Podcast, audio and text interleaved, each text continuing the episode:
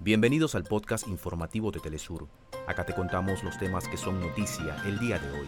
Comenzamos. El presidente de Brasil, Luis Ignacio Lula da Silva, firmó con motivo del Día de la Amazonía las demarcaciones de dos nuevas tierras indígenas y anunció un plan de ayuda financiera contra la desforestación. Al menos siete personas fallecieron tras las fuertes lluvias registradas en Grecia, Bulgaria y Turquía. En Kenia, cumbre africana sobre el clima llega a su último día.